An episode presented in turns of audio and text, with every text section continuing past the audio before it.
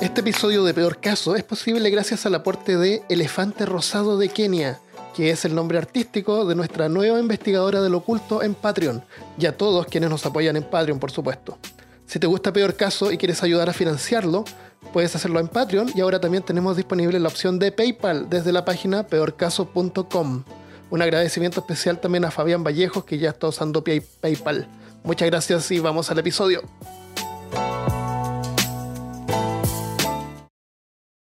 Bienvenido y bienvenida al episodio número 74 de Peor Caso. En este episodio, Muerte Negra, cómo morir rápido. Hablándote desde los lugares más bubónicos de Austin, Texas, soy Armando Loyola, tu anfitrión del único podcast que entretiene, educa y perturba al mismo tiempo. Junto a mí esta semana está Christopher Kovacevic.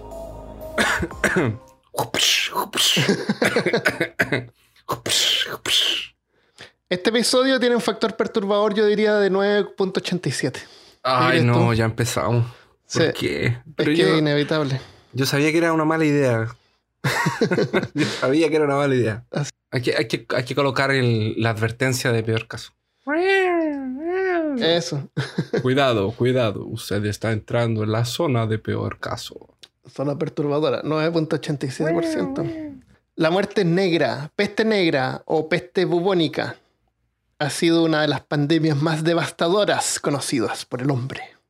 Cuando la enfermedad se propagó en Europa entre 1346 y 1353, más o menos, Más o menos. mató aproximadamente a 75 200 millones de personas.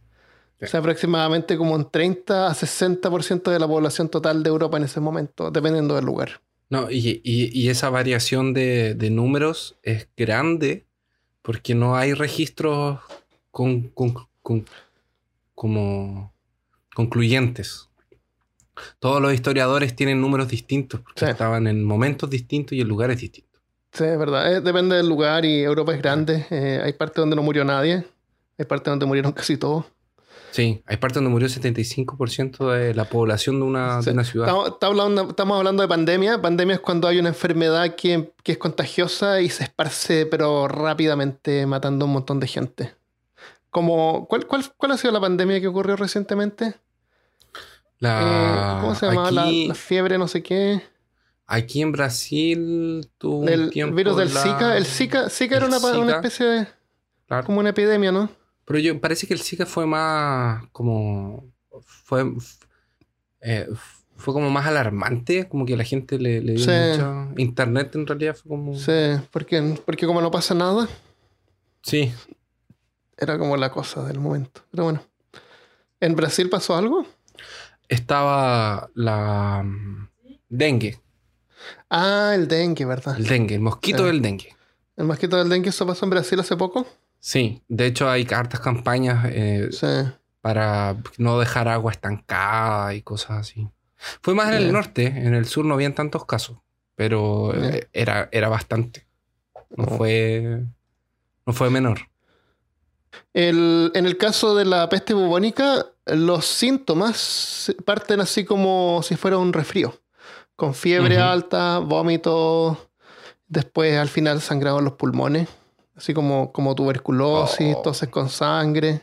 Eso ya como lo- en los últimos momentos. El- Que era después el- de media hora. Claro, claro, a, la- a los Cada 30 vez. minutos. A los 30 No, como a los minutos. tres, como a los tres días. Eh, Súper esa rápido. última parte, eh, sí, esa, y esa última parte era la más peligrosa porque ahí tú cuando tosías, tú podías poner el, tirar el, la bacteria eh, en el aire. De Las hecho, personas que la respiraban se infectaban. en algún momento, los padres o que iban a visitar a los enfermos tenían instrucciones de no acercarse a ellos para escuchar si ellos querían susurrar algo. Oh, me imagino. Porque para hacer la, la- la confesión estaba muriendo y todo, entonces para darle la extrema unción tenía que confesar los pecados. Ah, ya. Entonces le, le- le dijeron a todos los padres que iban a las casas de los enfermos que no se podían acercar. ¿Y cómo escuchaban? ¿Con un conito? Ah, ¿Con un no cono? sé. ¿Un cono largo? ahí les hacían, les daba la extrema unción, confesaba los pecados, le daba la extrema unción y se moría. Te, te perdonamos todos los pecados, no importa cuáles. Claro. Haberte movido a esta ciudad. Por ejemplo. Claro. El... los cuerpos de las víctimas se cubrían con inflamaciones y furúnculos que, que a veces se reventaban. Y estos furúnculos generalmente aparecían en el área de la ingle, que es como entre medio de las piernas debajo, y también podía aparecer en las axilas, que es donde Sí. están los nódulos linfáticos, pero hablamos, vamos a hablar de la parte científica después. El, y, el, y, esos, y esos bulbos se llamaban, del término latín, se llaman bubos. ¿Sí? Como bulbos debe ser como bubos, y por eso se llama Sí. bubónica, la peste. El- otras veces también pasaba que los pies y las manos se, se necrotizaban, o sea, el tejido se empezaba a morir. Quedaba Y tus, y tus manos, claro, tus manos y los pies empezaban a podrirse mientras tú todavía Oh. vivías tus últimos minutos. Ah, claro. Eso también vamos a explicar por qué pasaba. Pero en ese tiempo nadie sabía, entonces nosotros vamos a pretender que tampoco sabemos. El- la peste, cuando escuchamos la muerte negra, eh, generalmente estamos hablando de, la, de las épocas entre como el 1340, 40, 1350 por ahí, eh, que es lo que pasó en Europa, pero aparte de eso han habido otras pandemias as- de, esta misma, de la peste bubónica, eh, una de las más pop- famosas, no populares, es la plaga de Justinian, que pasó en el Imperio Bizantino, como en el año 541 eh, antes de la antes de Cristo y mató a 25 millones de personas. En el peor periodo, en Constantinopla morían 5.000 personas al día. Y se consideró Ah. activa hasta el año me- 150. Acuérdate que cuando decimos antes de Cristo o antes de la era actual, eh, los números van aumentando mientras más, mientras más atrás vamos. Porque son como números negativos. Sí, porque es del cero para atrás. Claro, entonces del 500 al 150, el 150 es un área- una, una fecha más reciente. Más reciente, exactamente. Pero imagínate, pues 200 años. Es Horrible. mucho. Es horrible. Después está la muerte negra. Después está Hunan en China en 1855. 12 millones de personas murieron entre India y China. Y se consideró activa hasta 1953. Bueno, y piensa que mientras más gente existe en, en un lugar demográfico, es más gente la gente. Es más gente la gente. Son más Sí. personas la- las que se contagian. Pero a medida que más se contagian, más mueren y menos gente hay. Y ahí se va pasando la peste. Sí. Esto- todo esto pasa en lugares que, donde hay gente concentrada, como tú dices. En ciudades. No ocurre tanto en el campo. Claro. El, otros brotes han, han ocurrido. Hay, un montón de brotes y todos se llaman iguales. La Gran Plaga de Londres de mil no- 1665. La Gran Plaga de Civil, 1647. La Gran Plaga de Viena, 1679. Así que si corriera alguna otra pandemia hoy en día se llamaría la Gran Plaga de, no sé, Buenos Aires. Donde fuera. Estaba pensando en Starship Y, y siempre es la gran plaga. O sea, la gran definido que era la plaga, gran plaga. Cualquier otra que venga ya no va a ser la gran. esa es- no, va a ser también la Gran Plaga de no sé dónde. Pero ¿y si, y si tiene, y si hay otra plaga en el mismo lugar? Ya no puede ser la gran plaga. Es la Gran Plaga de Curitiba, es la Gran Plaga de Austin. Eh, Pero, ¿y si. Es como si- la, la gran batalla de... No sé, le ponen grano. Porque es grande.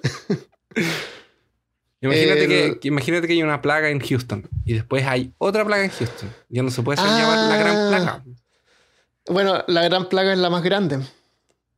Pero hasta ahora. Y Y después. la van a otra sería la, la pequeña plaga de Houston. le van a cambiar el nombre entonces. A la Claro, que, a la la que fue más grande le van a poner la, la Entonces- ex grande. Si es que hay una plaga, hay que acordarse de no ponerle el nombre hasta que pase, porque así tú también puedes saber qué tan grande era.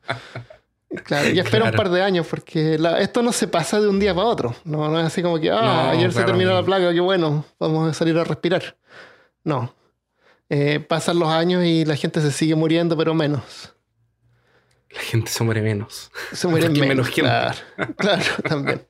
Eh, los médicos en esa época pensa- eh, culparon la muerte negra de una, de una especie como de niebla maligna y contaminada, que llamaban miasma. Las recomendaciones para prevenir la fiebre era evitar esas miasmas o la- el aire corrupto. De hecho, el Papa en esa época se sentaba sobre dos eh, fuegos.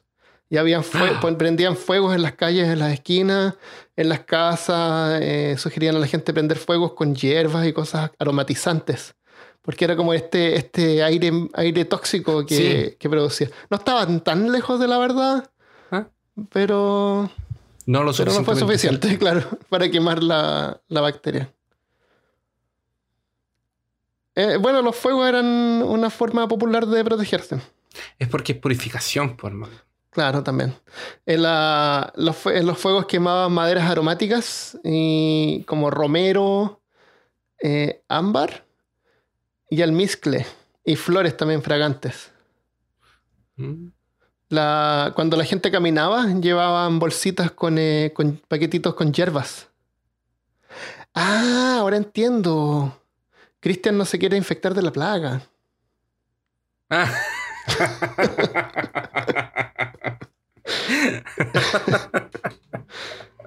Ya, tiene sentido. en la tecnología más moderna, eh, para hacer la casa a prueba de plaga, era instalar vidrios en las ventanas. Eso era como totalmente futurístico. Vidrio de las ventanas. Vidrios en las ventanas para, para bloquear el aire. En alguna Bueno. parte leí que era como el aire del sur, parece que era como el más maligno. Buenos tiempos cuando las casas no tenían vidrio. Esas eran casas de verdad, ¿no? Como ahora con casas vidrios y aire acondicionado. claro, de, de roca, Esas de eran ladrillo. casas de verdad. sin vidrio. Ah, ¿Te imaginas que ahora van a salir casas vintage? Sin vidrio, sin ventanas. a lo mejor un hipster podría comprar una casa, sacarle las ventanas. Eh, se aconsejó a las personas que no comieran carne o higos y que evitaran actividades que podían abrir los poros de la piel al miasma, como bañarse, hacer ejercicio, intimidad física. Ay, Y también sugerían no dormir durante el día y evitar pensamientos tristes sobre la muerte y la enfermedad. Aunque hay 5.000 personas muriendo todos los días alrededor tuyo. claro. Pero hay que Hay mantenerse que positivo. hay que mantenerse positivo, claro. No sé Mantenerse si positivo aparentemente ayudaba. Sí. y Como mantenerse uno, seco y tranquilo, no abrir tus poros a la- al miasma. cuando uno no se, man- no se siente muy bien, la gente viene y te dice, oye, pero ánimo. Y tú ya te sientes mejor, ¿sabes? Claro, pero, pero ¿por qué en vez de triste no estás feliz? Ah, buena idea. Oh, buena ¿Por qué no idea. pensé eso? Gracias Oh. por recordármelo. Entonces, estamos más o menos específicamente en el año 1347. Sabemos que guerra, batallas y asedios son constantes y pasan en gran parte del mundo. Hay peleas en, dentro de de la misma nación, a veces entre clanes, entre familias reales, y también existe la guerra afuera, en Oriente. Así como el comercio se expandía y el fructífero, personas viajaban por todas partes del mundo, intercambiando mercancías y bienes que conseguían de distintas ciudades. Y claro, los hombres a cargo de la iglesia, que estaban alejados de toda la vocación y del propósito divino, se dejaron llevar por solo sus intereses propios y codicia, usando su poder para influenciar, para, para influenciar y manipular ricos y pobres, llevándonos así a una sociedad enteramente en la oscuridad, Enteramente Bien. muerta. enteramente muerta, llena de supersticiones, lejos de la ciencia y el conocimiento, un lugar en donde no es posible llevarle la contra a ninguna autoridad, ni espiritual ni monárquica. La iglesia tenía un poder muy grande en la sociedad, existían juicios y reglas morales. La iglesia pasaba por un tiempo que participaba en la agenda política de los países. Eran tiempos oscuros. Nacieron grupos como los flageladores y nadie estaba a salvo, ni siquiera las mascotas. ¿Las ¿Sabías que los gatos ¿Ah? La, la flagelaban. las flagelaban? ¿Sabías que los gatos tuvieron una inquisición propia? Los gatos de los perros, sí. Los gatos y los perros fueron perseguidos por ser asociados con el demonio, especialmente los gatos, Ah, que tenían las figuras de Egipto, de los dioses, ah, eran paga- paganos. y eran cosas paganas. Los pocos que quedaron por ahí fueron perseguidos y ya nadie los tenía como mascotas en sus casas. Existía pobre mucha gato. discriminación, racismo. Pero, pero después conquistaron el mundo igual. Da- Claramente, están en todos lados ahora. Malditos gatos. ¿Cómo que malditos gatos? Estamos, estamos en internet, Christopher. Que más respeto. Perdón, perdón. Existía mucha discriminación, racismo y xenofobismo. ¿Qué es Los es judíos, xenofobismo? es contra extranjeros. Ah, Los judíos eran. Por, por eso que lo. Por eso que en Warhammer 40.000 a los alienígenas les dicen chenos. ah, ok. Tiene sentido. Eh, los judíos eran perseguidos y culpados por casi todo de lo que pasaba ¿Tú malo sabes, en la ¿tú sabes por qué ocultaban a los judíos al principio cuando pasó esta, esta eh, plaga? Porque no les tenían buenas y los judíos y los cristianos, o los judíos vivían separados de los cristianos, en zonas, zonas aparte. Sí. Entonces cuando empezó la plaga, ellos ya estaban como en cuarentena. Y los cristianos veían que ellos se infectaban menos. Por eso les echaron la, Ah. los culpar- le encontraron eso como, como una forma de echarles la culpa de que ellos estaban causando la plaga, estaban infectando los pozos de agua y todo eso.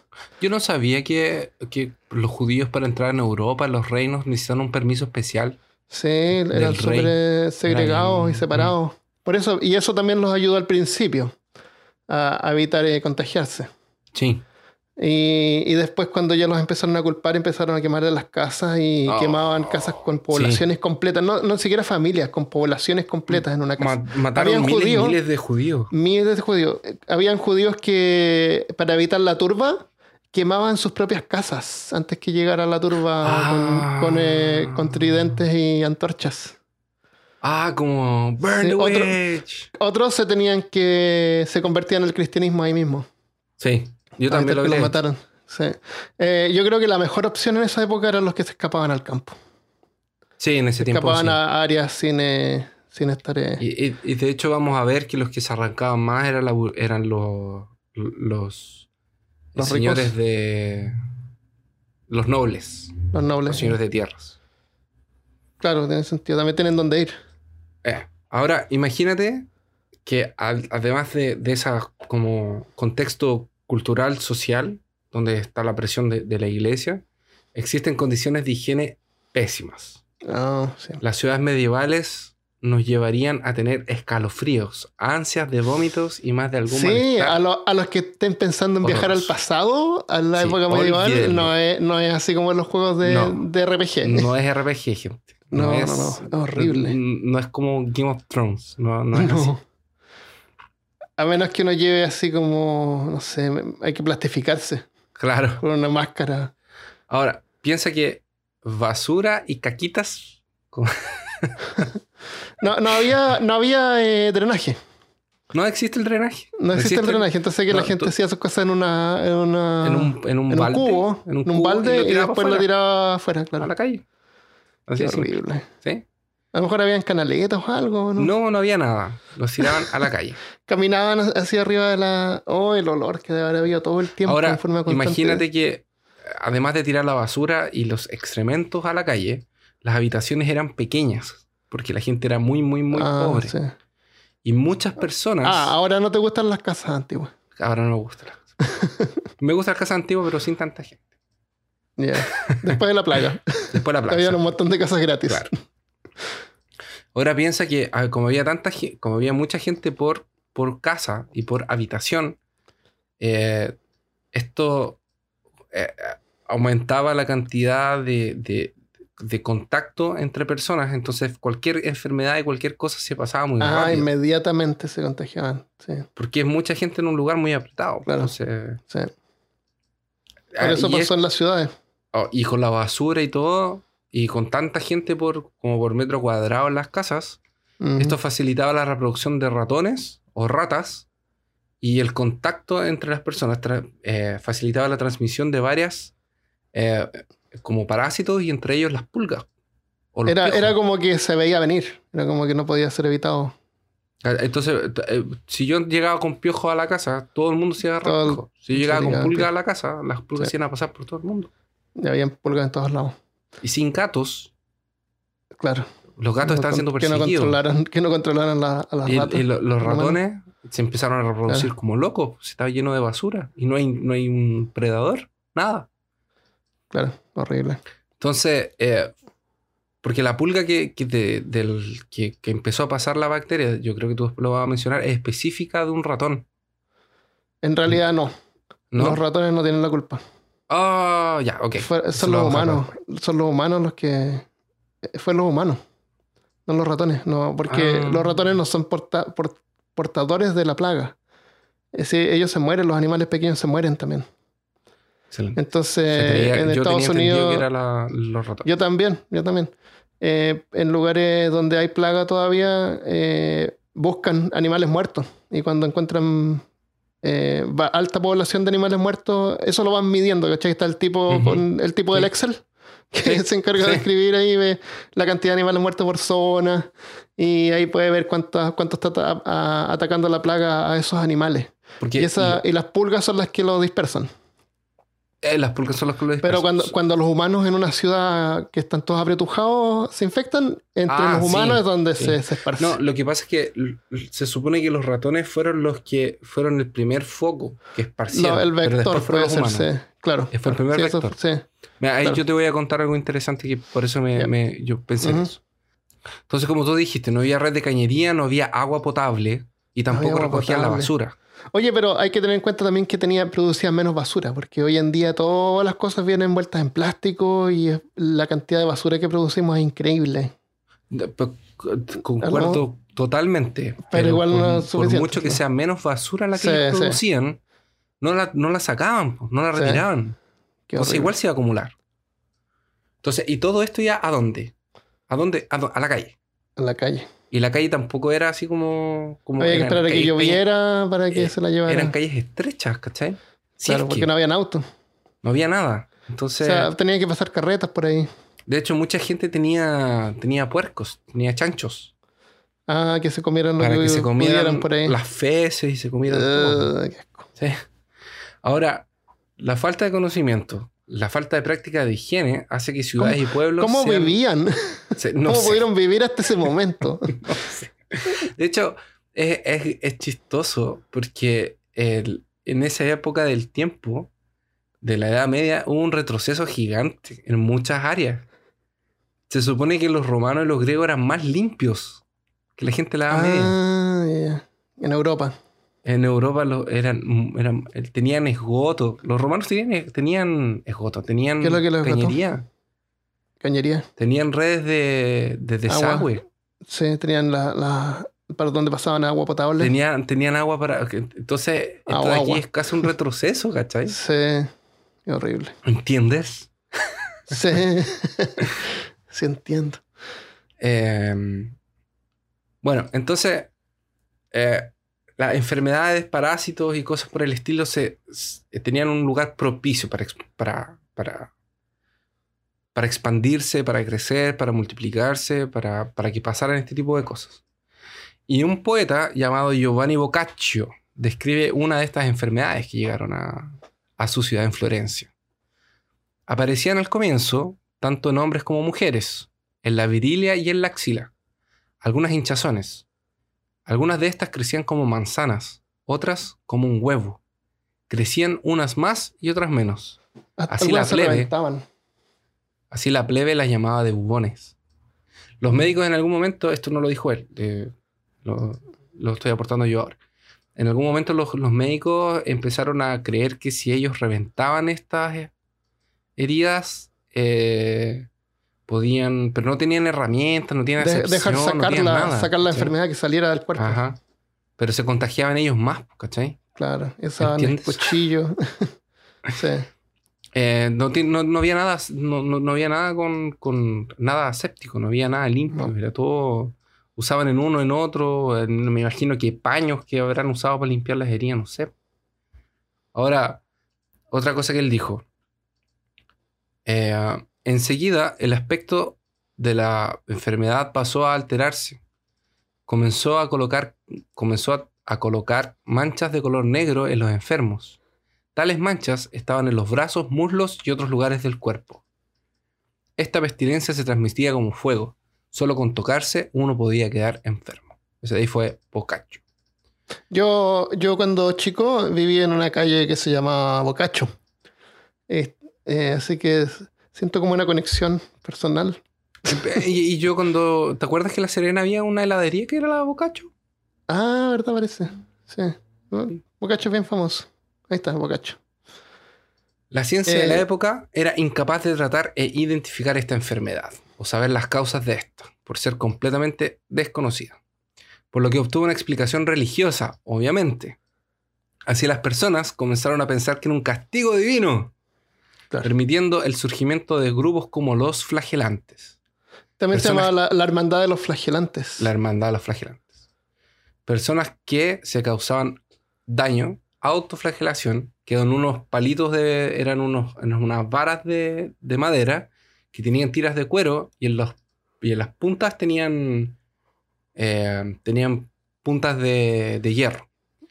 ¿Para púas. qué? Para pegarse en la espalda. ¡Ay, ay! Y así ellos se causaban daño y pagaban por sus pecados y así hacían penitencia por ellos y por el resto.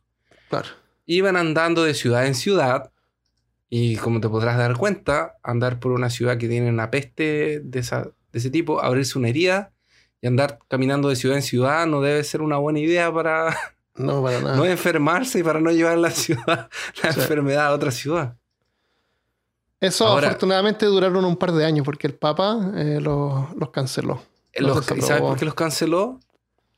Porque Los- esparcían los- más la. No, no tenía idea, no tiene nada que ver con eso. Tiene que ver Ah. con la credibilidad de la iglesia.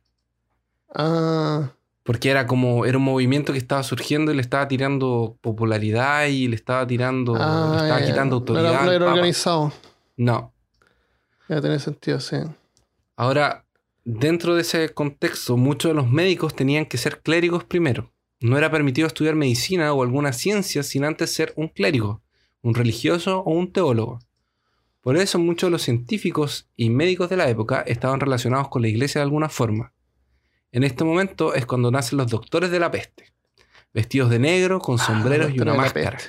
Genial. Una máscara con forma de de cuervo. eh, de cuervo. Se cubrían el rostro, aunque no servía casi de nada. Y en ella colocaban varias hierbas aromáticas y perfumes. esa era la del- razón por la, el tener el pico. del pico. el pico estaba lleno de hierbas aromáticas. No había cómo tratar a los enfermos y todos sin excepción morían.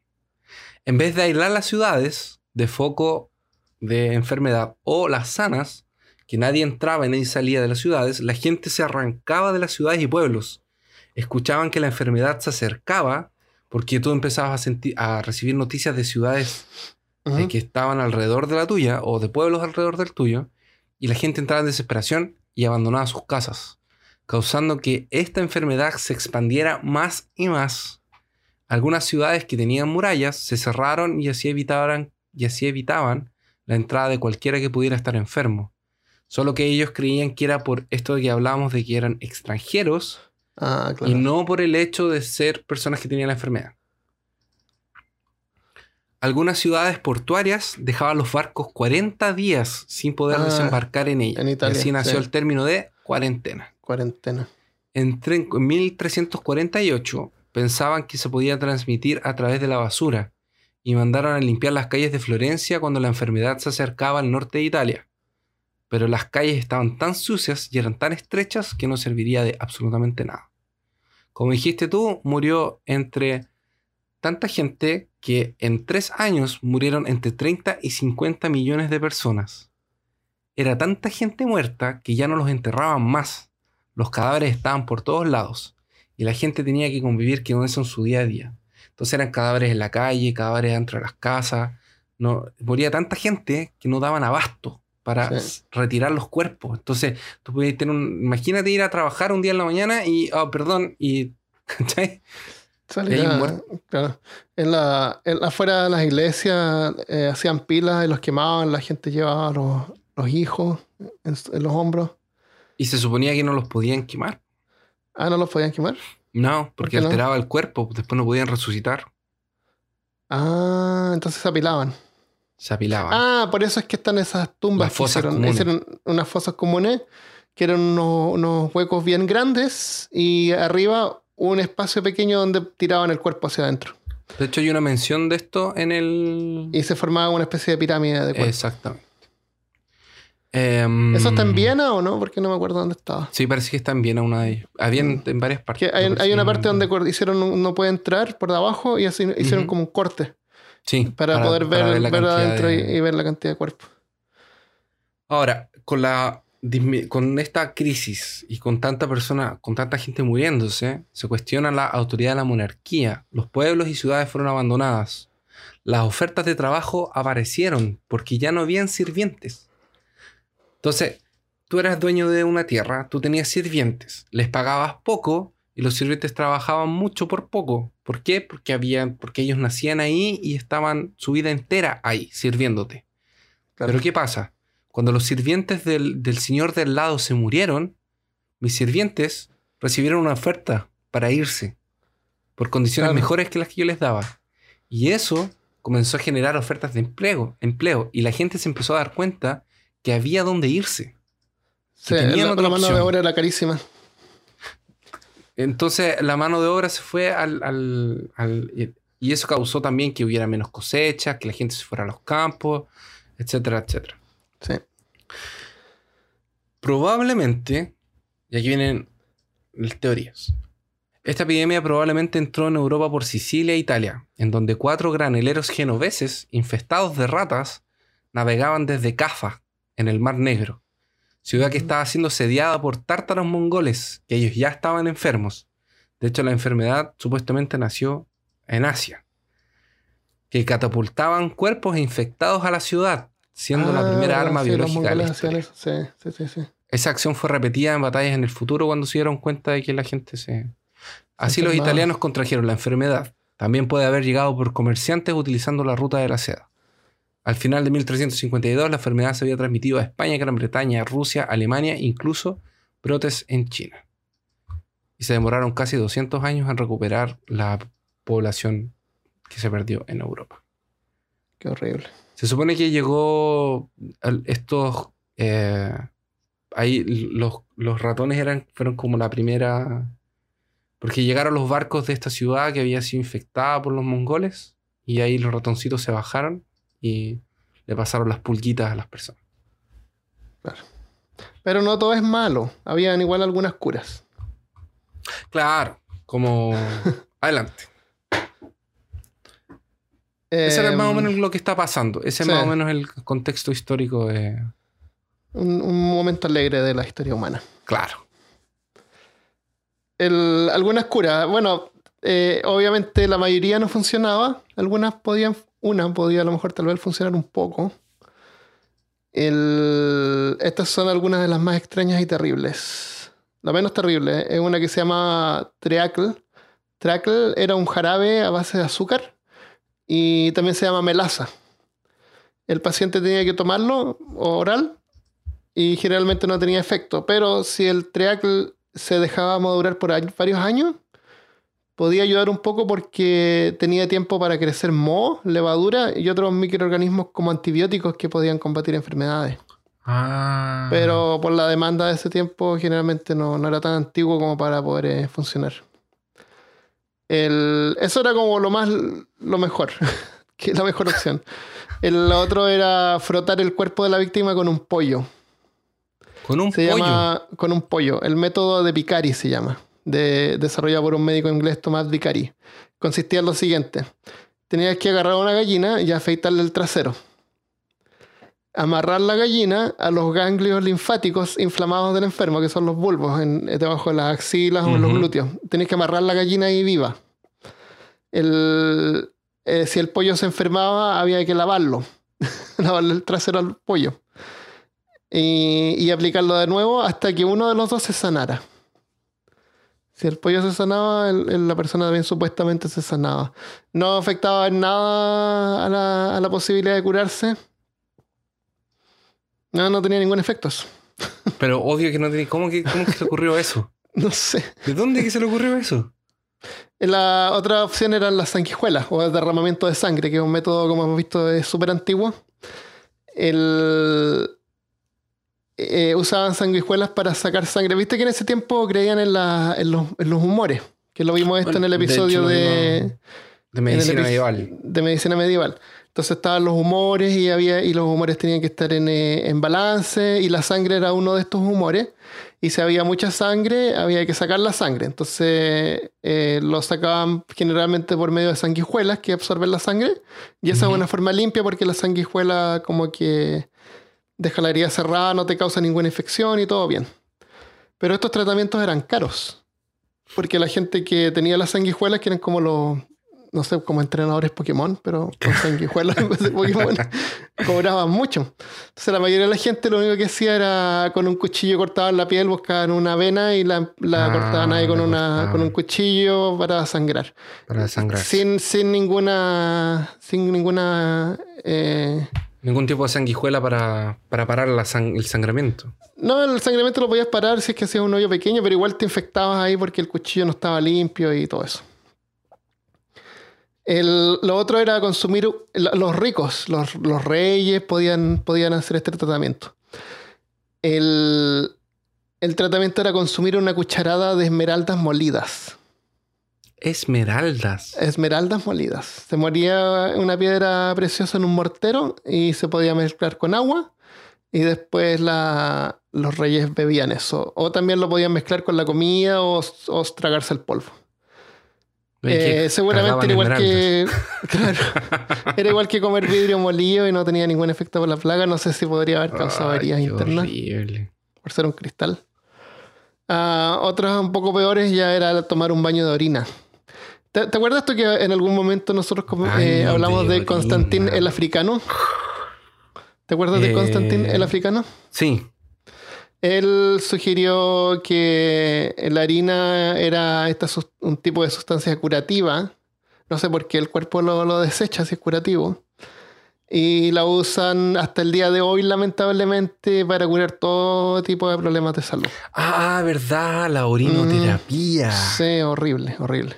Yo, La- vi un- un- una vez un... Parece que ya hablamos de esto alguna vez. Sí, sí, sí, hablamos de esto. En, seguramente en la, en la medicina medieval. Porque ya hablamos de. Constantino el africano.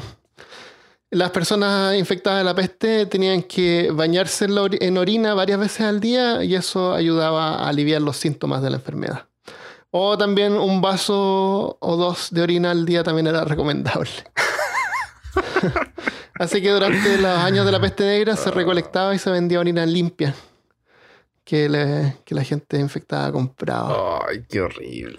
Horrible. Y este es la- el- lo peor que, que encontré. Es bien- Espera, pero, pero, ah, pero es verdad que cuando una, una eh, ameba, no, no, no es ameba, las aguas vivas, las aguas vivas, la, ¿Qué es eso? Son estas, me- las medusas, no, medusa, Ah, eh, sí, medusa. sí, ese que, que es como una wit, es como Sí, que son un transparentes. Sí. ya, se supone que cuando una de esas te, te pica, tienes que hacer pipí en, en donde, Ah, donde te. donde te picó, se supone. Eh, no sé si De hecho, un capítulo de no Friends sé. bien chistoso que pican a la Mónica y, y Chandler y Joey no saben cuál de los dos le va a hacer pipí a la, a la piel. Ese es como el, el drama. No sé si inyectan veneno o no, pero no sé. Se supone que sí. Hincha, como que hincha. Prepárate para la, la peor cura. Ya, espérate. Ok, dale. Este último método es el peor y más perturbador. Pero igual habían varios que lo intentaban. Los ganglios linfáticos inflamados en las axilas o en la ingle de las víctimas de la plaga se los abrían con un cuchillo para dejar que la enfermedad abandonara el cuerpo. Y luego se aplicaba una mezcla de resina de árboles, raíces de flores y excremento humano directamente Ah. en las heridas. Y esos lugares tratados, entre comillas, después eran vendados. Pero ¿por qué? Así que si alguien no moría de la plaga, igual iba a morir de una infección después. Horrible. Pero ¿cómo le ponen excremento? Sí. ¿Qué pensaba No sé, no sé, de- no tiene ninguna lógica pensar que el excremento o orina tenga algún beneficio si es algo que el cuerpo desecha. Exactamente. El cuerpo Ah, lo es está desechando. Claro. Tiene, ¿qué te debe tener alguna de que- lógica en eso. Claro. Ya, eh, después de la plaga lo vamos a ver porque se está poniendo muy largo. Y hablemos de la causa real, de que, cómo funcionaba esto. ¿Qué, Bueno. qué era lo que pasaba? No fue hasta el siglo XIX cuando los científicos recién empezaron a poder eh, proporcionar respuestas a la causa de la peste negra. Por lo, generalmente, por lo general las personas se contagiaban por las picaduras de pulga. Que podían acarrear generalmente ratas u otros animales pequeños, pero generalmente eran las mismas personas, O sea, los mismos humanos. yo, lo que yo entendía era que la, había una ratita con, con la bacteria en la casa. La pulga picaba a la, Sí. a la rata. De ahí esa sangre coagulaba y quedaba en el estómago de la... Ah, te voy a explicar cómo funciona eso, pero. sí, no ah, ya, genial. Entonces la pulga, la pulga era la que transmitía la enfermedad. Es que no eran solamente ratas, podían ser conejos, ardillas, perros de la pradera también. Sí, o incluso gatos. los mismos gatos. Em, yo sabía los que los gatos gatos, tenían sí. algo que ver en esto. Pero estos no son portadores, sino que ellos también mueren. El análisis moderno de la muerte negra nos muestra que el patógeno responsable fue la bacteria Yersinia peptis. Déjame contarte un caso.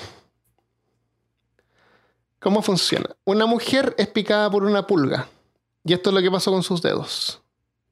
MP, que no vamos a decir su nombre, es una mujer de 23 años de edad, aterrada mientras está siendo revisada por un médico de la plaga.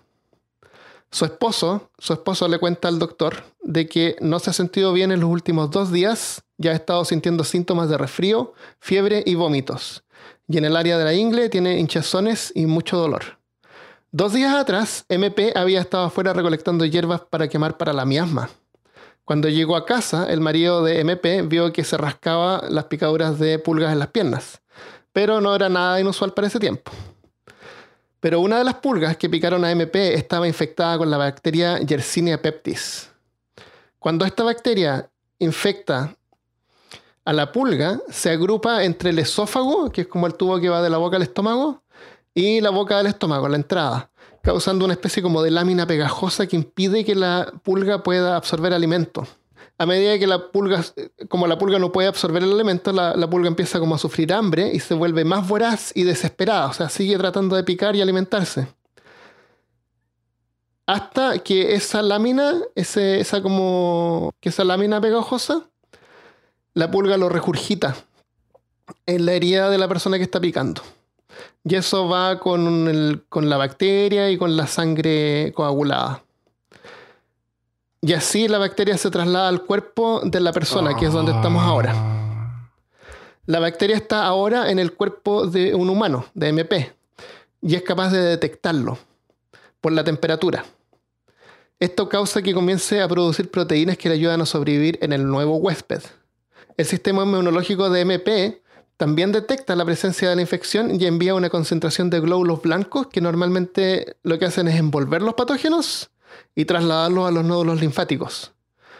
Cuando Yersinia peptis, la bacteria, se encuentra en los glóbulos blancos, sí viaja a los nódulos linfáticos, pero no dentro de los glóbulos. Es como que los monta.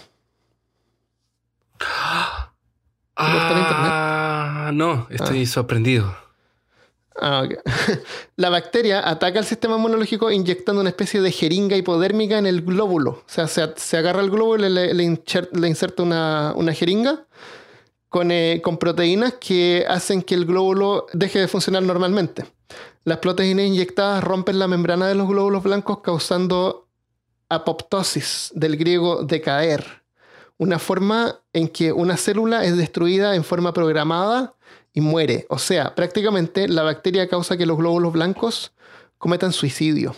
Sin el sistema inmunológico, funcionando en el cuerpo, podría ser afectado por otras enfermedades. Pero eso no ocurre porque la muerte del paciente ocurre más rápido.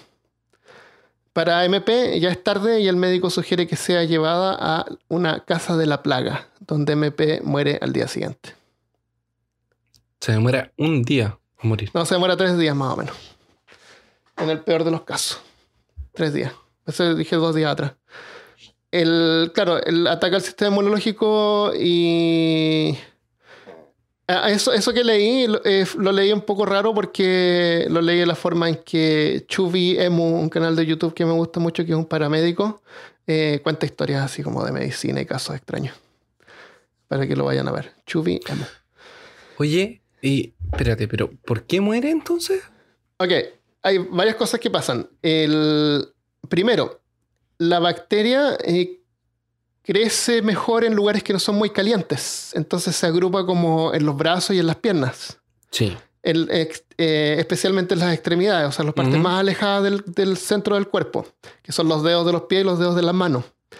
Ahí empieza a crecer y empieza como a, a tapar, viste que genera como, este, como esta especie de pus o, o lámina, ¿Ya? empieza a tapar la- las venas y la- la- los capilares. Y eso hace que la sangre ya deje de poder llegar a los dedos, a las extremidades. Y por eso es que se ponen negras y se empiezan a, a morir, el tejido se muere. Por eso, de ahí, de ahí es la razón de las manos negras. Eh, los bulbos que aparecen en la, debajo de la axila y entre las piernas es porque la, la bacteria también se agrupa en los nódulos linfáticos y los inflama. Ya. Y lo, y lo otro también es que pasa es que cuando logra pasar a la sangre, llega a los pulmones y también empieza a crear esta como lámina en los pulmones que te impide poder respirar bien, absorber el oxígeno. Eh, tú te pones a, a toser y te produce eso que empieza a, a a esparcir más la, la enfermedad al aire. Y, y con eso ya es suficiente para que mueras porque no puedes respirar. O sea, te mueres como de una. de. de, de una enfermedad de los pulmones. ¿Cómo se llama? Eh, un colapso respiratorio, una cosa así. Tiene un nombre que es como cuando dicen que los niños tienen resfrío o tienen una eh, Neumonía. neumonía. Claro, es como una especie de neumonía que es lo que te mata al final. Eh, hay tres tipos de peste. Uno es la bubónica, que es la que, que es la más común, es la que te inflama los, los nódulos. Tiene una mortalidad de un 30 a 75% de mortalidad, si es que no es tratada. Tiene un justamente lo que 30% a pasó en Europa. 75%, claro. No, bueno, una combinación de las tres. Pero si es que a ti te ataca esta, tú tienes todavía hasta un 75% de no morir. Bueno, perdón, un 25% de salvarte. Y esto se transmite por las pulgas o animales infectados. Yo creo que yo, yo si tuviera dados aquí para, para tirar, ya vería si, si me muero o no. Mm, Te moriría como 10 veces. la, otra, el otro tipo es septicémica, que es cuando la bacteria ingresa directamente al torrente sanguíneo. Es cuando, no sé, pues imagínate que estás atendiendo a un paciente de la plaga y le haces un hoyo con un cuchillo y tú tienes una herida y ahí se transmite directamente a tu sangre. Eso tiene un, sin tratar, tiene una mortalidad de un 100%. Y, y también si es que la bacteria se transmite a tu torrente sanguíneo directamente, tú te puedes morir antes de que te aparezcan estos síntomas en las manos en los, en los ganglios. La, otra opción es la neu- neumónica, o también septémica se llama. Eh, tiene una, si no es tratada, también tiene una mortalidad de un 100% y es cuando la bacteria llega a los pulmones y ahí esa es la parte más letal porque también se dispersa con la respiración del enfermo. O sea, si tú respiras en aire donde haya un enfermo, te puedes contagiar y morir rápidamente porque son tus pulmones los que fueron afectados. No la pulga. La, pulga es como lo más, lo más benigno. Contagiarte por, medio de una pulga que había picado un ratón, que no necesariamente tiene que ser un ratón, como vimos puede ser un eh, puede ser una ardilla, un conejo, animales pequeños generalmente, Eh, pero también pueden ser eh, eh, gatos. La peste todavía existe, la peste bubónica, la bacteria no, no ha dejado de existir y hay varios lugares en el mundo donde todavía hay, se encuentran animales que pueden ser infectados. No es una pandemia, pero mueren como 120 personas al año por, eh, por peste bubónica. Igual es harto. Y es harto, sí. El, el problema es que- como, como es rara y los efectos son así como un resfrío, no, no lo detectan. ¿Te imaginas qué? Me imagino que debe ser lugares donde o no los detectan o, es- son como casos aislados. Claro. Sí, generalmente. El, bueno, mira, por ejemplo, en el Gran Cañón hay peste, hay peste negra. El- los, los afectados generalmente son los animales pequeños. No.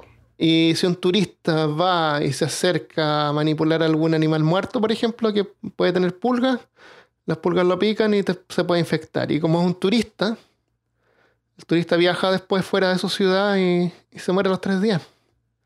Porque esto te mata en tres días. Tres o cuatro días te mueres. Entonces te da un resfrío y tú dices, "Eh, un resfrío se me va a pasar en, en una semana. No, no va el a pasar la día te semana. moriste. Claro. El, pero se trata con antibióticos, así que si ya el segundo día ves que estás muy mal y ves que tienes esas hinchazones a la- en, los, en los ganglios, yo creo que eso te hace inmediatamente ir a un hospital.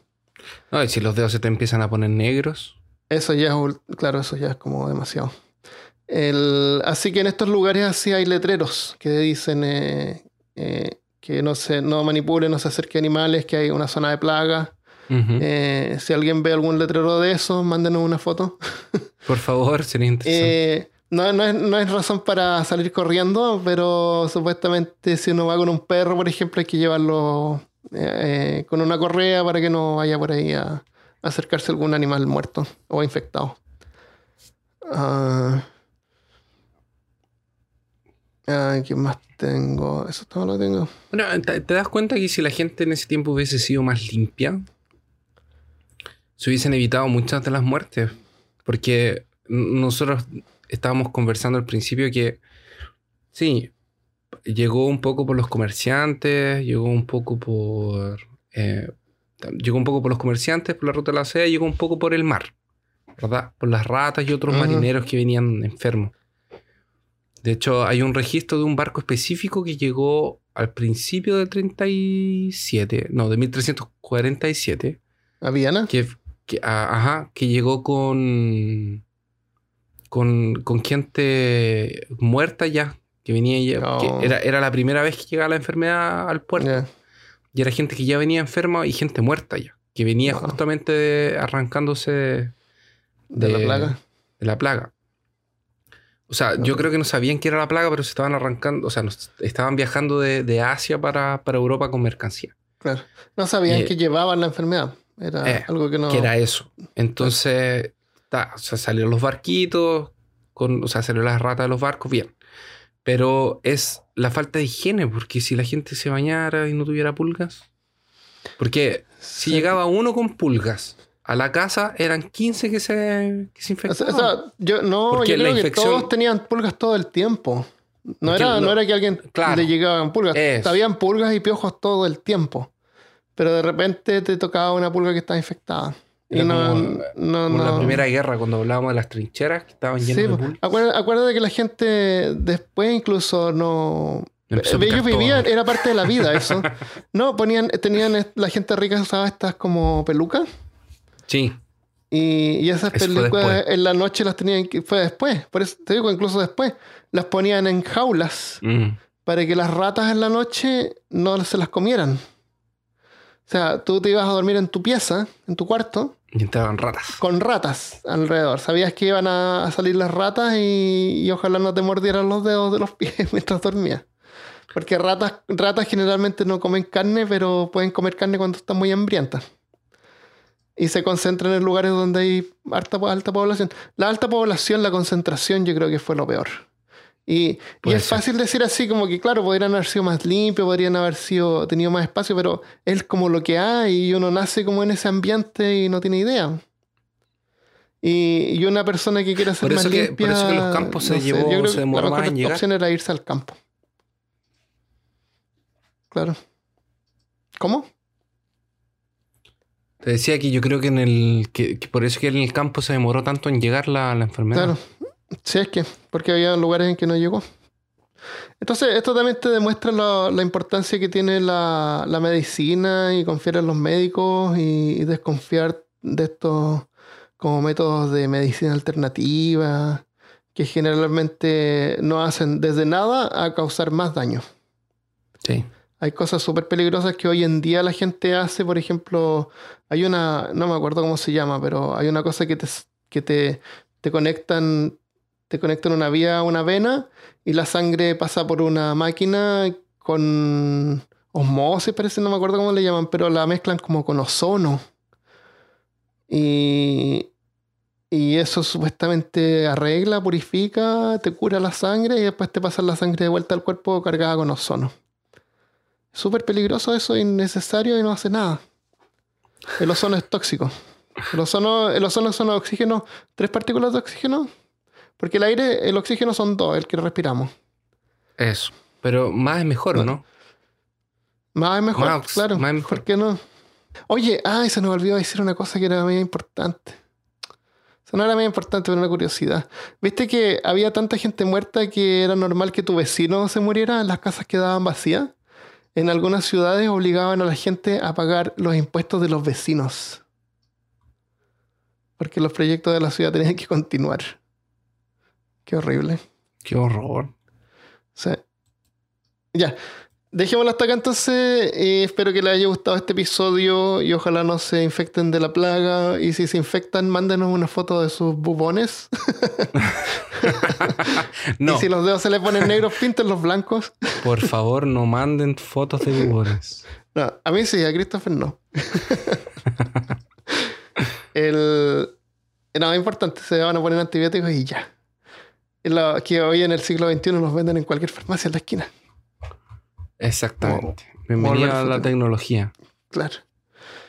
El, antes de irnos vamos a leer algunos saludillos. YouTube. En YouTube nos dejaron algunos comentarios y yo voy a leer el de eh, Jonathan Arellano.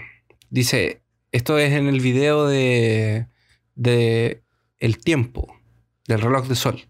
Ah, ya. Eh, Jonathan dice, excelente. Bueno, estoy súper clavado con esto de los viajes en el tiempo. A mi hermanita la tengo harta porque no paro de hablarle de ello y esto no me ayuda. Le pone unas caritas de XD, XD. De cualquier manera, soy un, soy un fanboy más. Y por supuesto que nos gusta que también se produzca material por acá para exasperar a los demás. Porque seguro que no soy el único. Tenemos que expresar lo que conocemos de estos temas. Eso. Gracias, Jonathan. Gracias. Pobre hermanita de Jonathan. Eh, hay un mensaje que nos dejó eh, Lulu BZ en la página de Peor Caso. Lulu BZ Hola, es la Lulu. mamá, es la mamá de Spicy. Si es que no la conocen, es una monita azul. Que no es como Sonic. No. No. Le carga que le comparen la mona a Sonic. no, nada que ver con Sonic. que no se parece. Que, no se parece a Sonic. tiene- no, no, que no se parece a Sonic, claro. Exacto. Y también eh, a lo mejor la han visto por el, el video que me, me encanta, es el de Peppa, Peppa Pig, cuando come bacon Ya.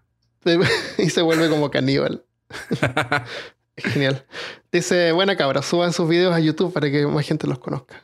Wow, gracias por el tremendo comentario que nos dejó. Gracias. Nos sentimos elogiados.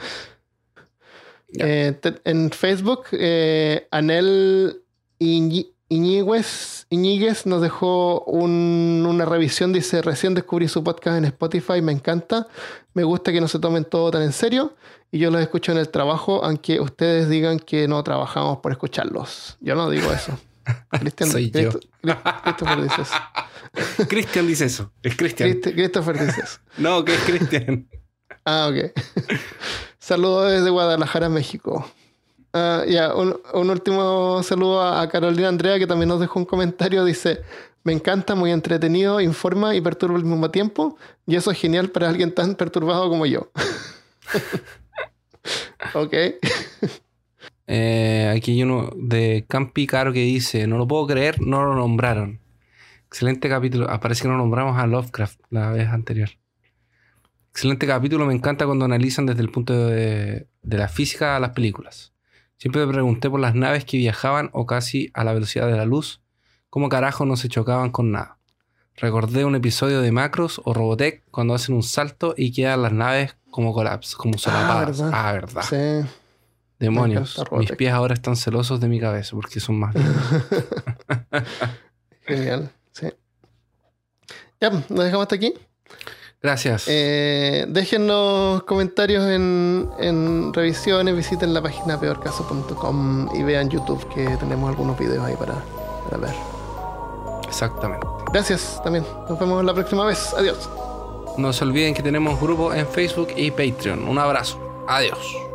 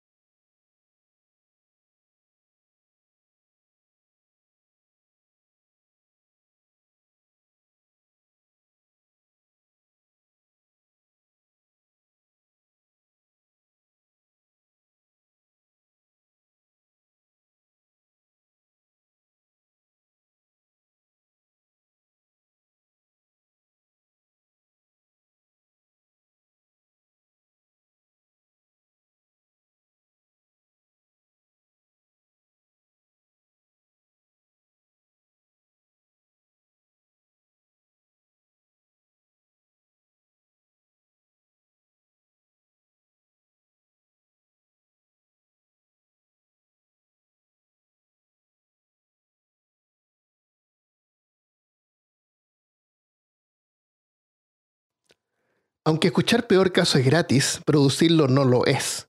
Toma tiempo y tenemos que pagar varios servicios y equipo. Tú puedes ayudarnos a seguir adelante apoyándonos en Patreon. Visítanos en patreon.com slash peor caso y considera suscribirte. Podrás escuchar episodios con anticipación, ganar stickers y acceso a algo de contenido exclusivo. La dirección es patreon.com slash peor caso. Muchas gracias.